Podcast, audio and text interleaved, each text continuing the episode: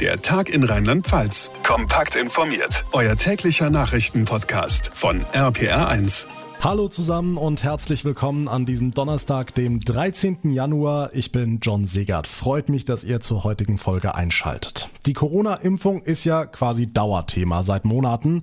Heute aber noch mal mehr, denn im Bundestag ging es noch mal heiß her. Gesundheitsminister Lauterbach hat sich mit sehr eindringlichen Worten an die bislang ungeimpften Menschen in Deutschland gewandt und die Pläne für eine Impfpflicht verteidigt.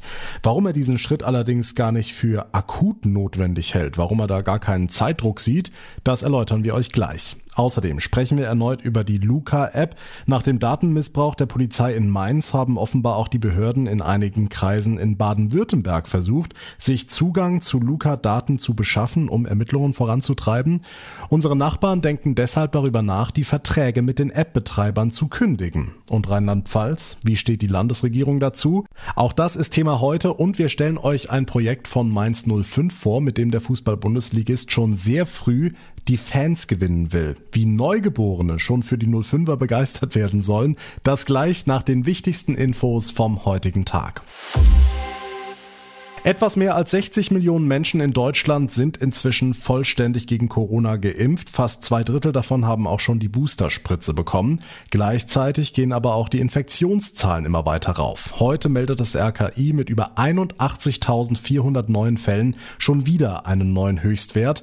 Felix Christmann aus der RPA1 Nachrichtenredaktion. Deshalb hat sich der Bundesgesundheitsminister heute mit sehr eindringlichen Worten an die bislang ungeimpften gewandt.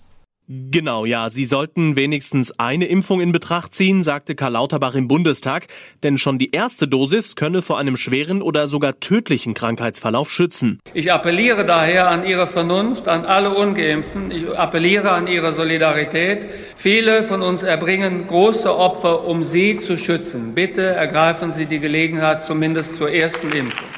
Gleichzeitig warb der Minister für die Boosterimpfung. Jeder, der die dritte Dosis bekommen wolle, könne eine erhalten, sagte Lauterbach. Mit der aktuellen Boosterkampagne sei es möglich, aus der berüchtigten Omikron-Wand einen Hügel zu machen oder zumindest die Höhe dieser Wand zu begrenzen. Hm, jetzt wird ja aktuell sehr viel über die Impfpflicht diskutiert. War die denn auch heute Thema im Bundestag? Ja, war sie. Karl Lauterbach sieht in der Impfpflicht den sichersten und schnellsten Weg raus aus der Pandemie, wobei schnell ja Ansichtssache ist. Für Omikron spiele eine verpflichtende Impfung sowieso keine entscheidende Rolle mehr, sagt Lauterbach. Er blickt eher in Richtung Herbst, denn dann könne durch eine Impfpflicht die nächste Welle abgewendet werden. Je mehr Menschen die Impfung ablehnen, umso länger dauere die Pandemie an. Wenn wir uns alle weigern würden, die gut erforschte und nebenwirkungsarme Impfung zu nutzen, um uns selbst und andere vor Tod und schwerer Krankheit zu schützen, würden wir die Pandemie wahrscheinlich nie beenden können. Okay, Felix, nach der Impfung soll es heute Abend im Bundestag dann auch um neue Quarantäneregeln gehen. Die sollen ja für einige gelockert werden. Genau, wer mit einem Infizierten Kontakt hatte, muss künftig nicht mehr in Quarantäne, wenn er oder sie geboostert bzw. frisch, vollständig geimpft oder genesen ist, sprich nicht länger als drei Monate. Auch bei der Dauer der Quarantäne soll nachjustiert werden. Künftig sollen sich sowohl Infizierte als auch Kontaktpersonen schon nach einer Woche freitesten können, statt bislang nach zehn Tagen. Für Beschäftigte in Gesundheitsberufen ist nach einer Woche zwingend ein PCR-Test nötig, um die Quarantäne vorzeitig zu beenden, sonst bleibt bleibt's wie gehabt bei zehn Tagen häuslicher Isolation. Auf diese Neuerungen hatten sich Bund und Länder am Freitag geeinigt. Gibt der Bundestag heute Abend grünes Licht, muss morgen nur noch der Bundesrat zustimmen. Der aktuelle Corona-Überblick am Donnerstag von Felix Christmann. Dank dir zig Millionen Mal runtergeladen, gefeiert als Ausweg aus den Corona-Kontaktverboten, aber seit ein paar Tagen wird es immer enger für die Luca-App. Diskussionen um Sicherheitslücken gab es schon länger und dass jetzt ausgerechnet die Polizei illegal zugreift, so geschehen in Mainz, erschüttert das Vertrauen in Luca zusätzlich. Heute war der Fall Thema im Rechtsausschuss des Landtages, weil sich natürlich alle fragen, warum hält sich eine Behörde nicht ans Gesetz? RPA1-Reporter Olaf Holzbach Warum? Ja, weil das Gesetz keineswegs so eindeutig ist, wie man es als Amateur liest. Daten dürfen nur zur Kontaktverfolgung genutzt werden, steht da. Juristen, Staatsanwälte meinen aber, das ist nicht so klar wie zum Beispiel im Gesetz zur Lkw-Maut. Vielleicht darf man die Daten doch, wenn es um schwere Straftaten geht. Anschläge, Morde, Sexualverbrechen. Die Ansage für Rheinland-Pfalz ist deshalb die, es braucht das Okay eines Gerichts, wenn Ermittler zum Beispiel an Luca ran wollen hatten die Mainzer nicht und es ist auch unklar, ob es um eine schwere Straftat geht. Es war also auf jeden Fall ein Fehler. Was die Sache für die App aber nicht besser macht. Nee, im Gegenteil, denn als Nutzer musst du damit rechnen, dass die Polizei deine Daten verwendet.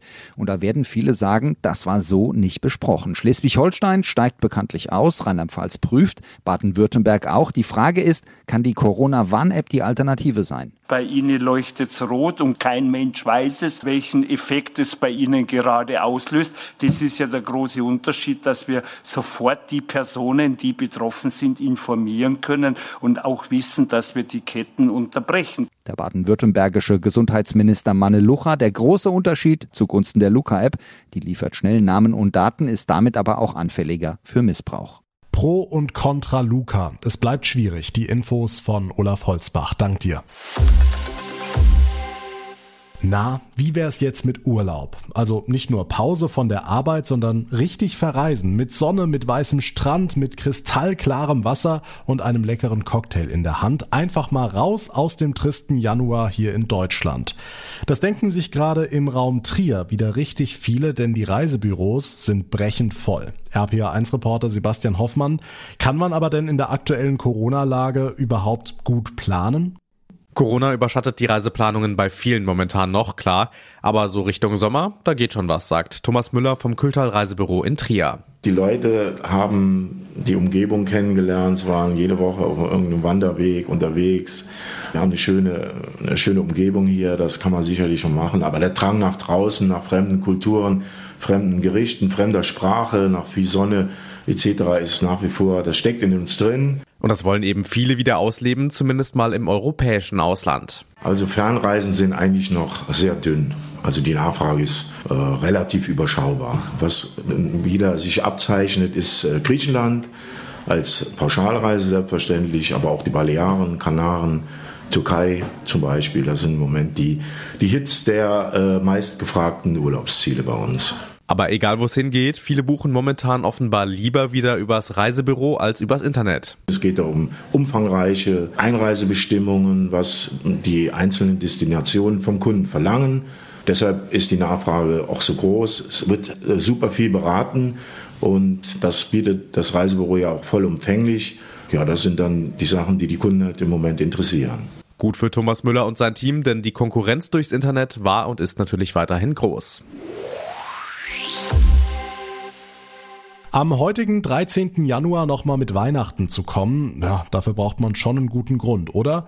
Bitteschön, hier ist er, der Mainzer Entsorgungsbetrieb, der jedes Jahr die ausrangierten Christbäume im Stadtgebiet einsammelt, hat es diesmal nicht geschafft. 20 Autos, über 70 Mann, 10 Stunden im Einsatz und trotzdem waren es einfach zu viele Bäume. RPA1-Reporter Olaf Holzbach, wie kann das denn sein? Haben die Wiesbadener ihre Bäume noch dazugestellt?